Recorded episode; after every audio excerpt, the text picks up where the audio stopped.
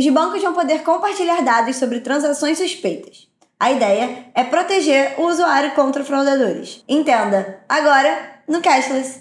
Então, a gente vem falando já algumas vezes, tem vários programas, vai aparecer aqui o link para vocês olharem, que fraude se tornou um problema bem grande no sistema financeiro. Quanto mais vai digitalizando, os fraudadores inventam novas formas de, de, de burlar o sistema. E isso vem sendo um problema recorrente, a gente já falou várias vezes aqui, mas agora novas soluções estão aparecendo. E uma delas chamou atenção, que é a ideia de instituições financeiras poderem compartilhar entre elas informações e dados sobre potenciais fraudadores, sobre potenciais criminosos financeiros, principalmente na questão de lavagem de dinheiro e financiamento ao terrorismo. O destaque nesse sentido que chamou atenção para a gente falar aqui é um projeto especificamente de Singapura, mas para além do país, mais do que quem está fazendo, é a ideia, porque isso tem a ver com como você pode até se sentir um pouco mais protegido, ou até da ideia de que se hoje fraude é uma coisa que assusta, né? Soluções estão aparecendo. E aí, como é que é essa ideia, né? No caso específico de Singapura, o nome dela é Cosmic.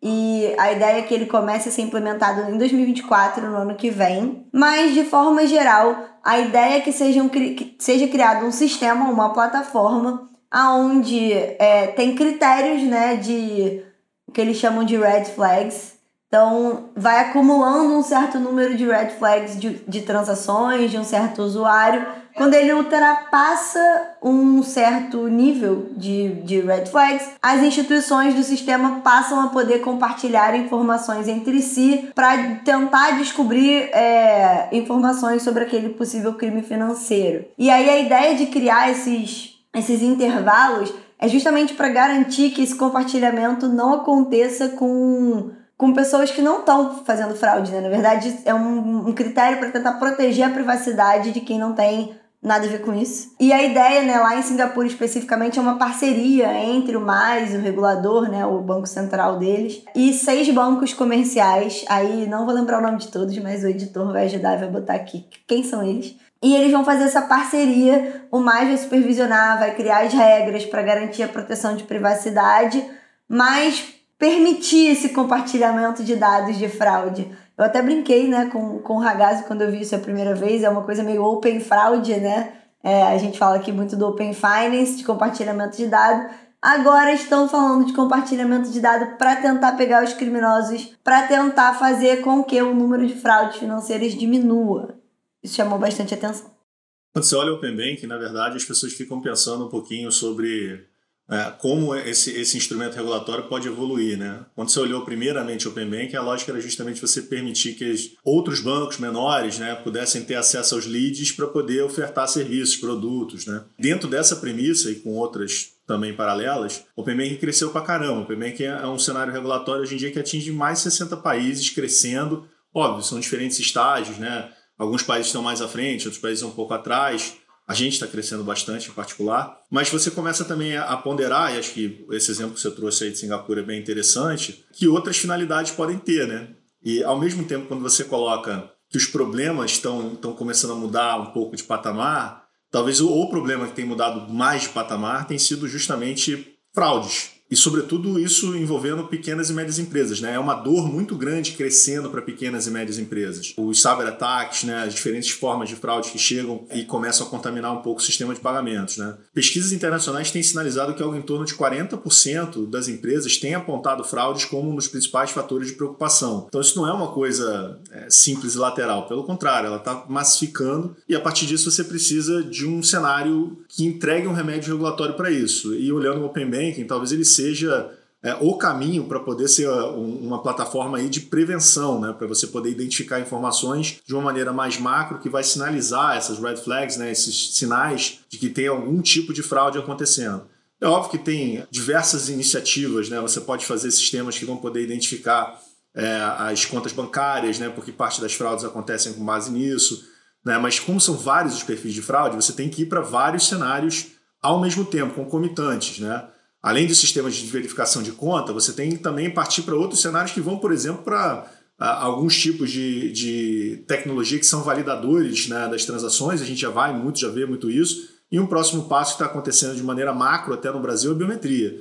Mas esse cenário de compartilhamento de dados para você poder verificar sinais de transações que de alguma maneira representem riscos de financiamento do terrorismo e é, de lavagem de dinheiro é o próximo passo. E o Open Banking, como um cenário de grande compartilhamento de dados, ele provavelmente não ia ficar só no objetivo de promover a competição, ele agora está começando a derivar outros objetivos e esse combate à fraude está aí pipocando como talvez o mais relevante nesse cenário. É, inclusive porque justamente essa falta de comunicação entre as instituições é uma das ferramentas com a qual o fraudador conta para poder promover esse tipo de transação. Então, realmente é um problema grande, o compartilhamento de dados está aparecendo como uma solução, mas não sem suas dificuldades. O Reino Unido, né? E aí, sempre que tem compartilhamento de dados no meio, o Reino Unido aparece como um pioneiro, alguém que está discutindo, que está trazendo novidades sobre o assunto, afinal foram os pioneiros do Open Finance, do Open Banking, né? Open Finance menos, mas do Open Banking eles foram pioneiros. Sempre é Reino Unido e Singapura, né? A gente acaba usando de exemplo porque eles que fazem os primeiros movimentos. E eles lançaram né, um white paper sobre isso, um estudo. Eles estão tentando também no Reino Unido fazer esse tipo de movimento.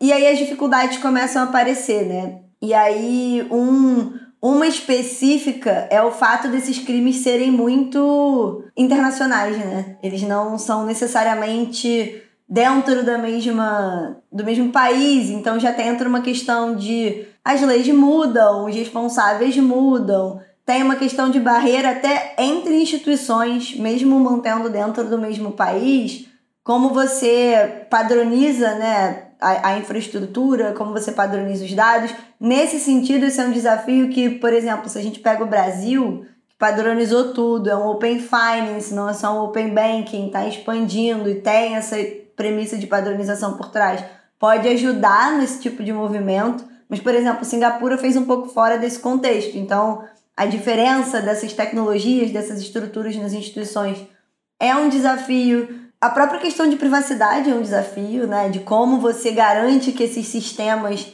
vão apontar os red flags certos e que você não vai estar tá compartilhando entre instituições uma informação de uma pessoa que né, não, não cometeu crime nenhum e aí a privacidade dela pode ter sido violada. Então tem vários desafios em cima disso.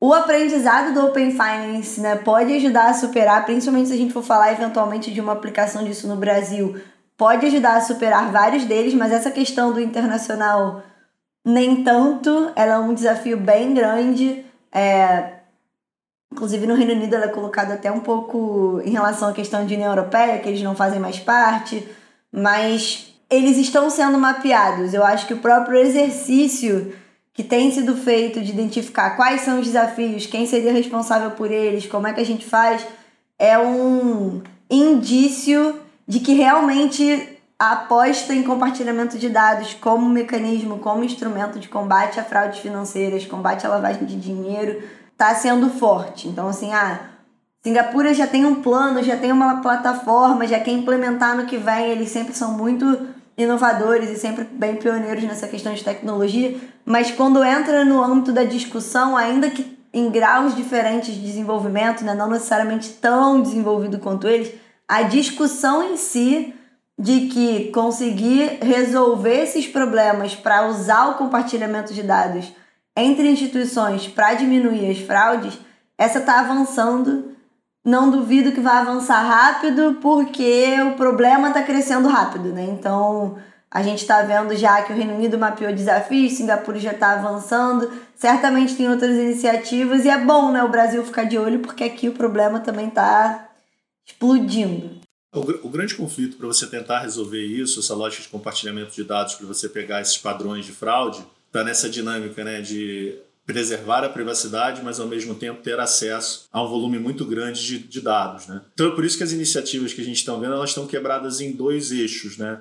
Você tem um eixo em que acontece esse compartilhamento, mas esse compartilhamento ele se dá de uma forma em que as informações sejam desidentificadas, né, criptografadas, com a única uh, missão né, exclusiva de você tentar identificar essas transações, esse perfil de transações, para você, depois de você ter sinalizado essas informações, para você ter identificado essas, essas transações que têm esse perfil de risco maior, você poder devolver para o banco é, essas transações para que ele possa sim aprofundar. Então, o nível de privacidade que em tese teria sido violado nessa primeira etapa seria baixíssimo ou irrelevante ou inexistente. Né? Você quebrar isso em duas etapas. As iniciativas que a gente tem visto que tem trabalhado nessa lógica de compartilhamento de dados tem ido nessa direção. Então você teve um piloto do TriBank, né, que é basicamente um, um, três bancos no Reino Unido que funcionaram junto com um fornecedor de tecnologia, o FutureFlow, né, que processa dados, junto, é, é, mais ou menos em iniciativa junto com os órgãos reguladores é, do Reino Unido. A ideia, justamente operando dentro desse ambiente de sandbox, foi fazer um piloto em que você trabalhasse nesses dois eixos. Né? Primeiro, você fazia essa, união desses dados, juntava esses dados dentro de uma mesma plataforma, identificava padrões de transação que de fato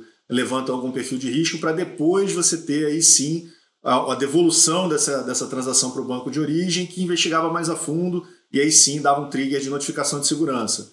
Então a ideia é justamente essa: você funciona primeiro com transações que são anonimizadas, são desidentificadas, e aí sim, identificando o padrão, vai para essa segunda etapa. Holanda foi mais ou menos na mesma direção, acho que está um pouco atrás. É uma iniciativa chamada TMNL, né, que, que envolve cinco bancos holandeses Mesma lógica, né, de você conseguir fazer um monitoramento de transações para você identificar de forma mais rápida né, é, é, situações em que você tem o risco de financiamento do terrorismo e de lavagem de dinheiro, e a partir daí você identifica esses padrões de transação como devolve para os bancos individuais para que eles possam aprofundar essa investigação.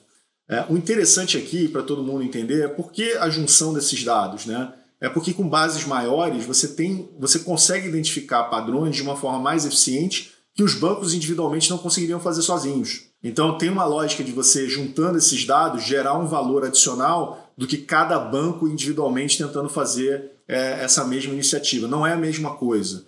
Né? Esse cruzamento de dados é que permite que você tenha padrões mais claros é, de risco sendo identificados por meio de inteligência artificial. E esse é um caminho que a ideia do Open Banking de compartilhamento de dados pode ser interessante, mas a lógica está ao redor de uma iniciativa onde você vai ter todos esses dados agregados para que você possa identificar esses padrões. É, e aí, sim, a gente tem algumas iniciativas, né? A gente falou Singapura, Reino Unido, Holanda, tem algumas outras, da Alemanha, enfim, não são as únicas. Ainda é um processo bem inicial, as discussões estão acontecendo, os projetos são pilotos, mas é bem possível que cresça, até porque hoje em dia é uma dor muito grande do usuário, do empresário, a gente está vendo isso, a gente fala sobre isso e a gente vai continuar falando porque esse projeto provavelmente vai crescer. E aí, para acompanhar, vocês já sabem, é só se inscrever no canal e ativar o sininho. Até semana que vem. Clica aí, gente.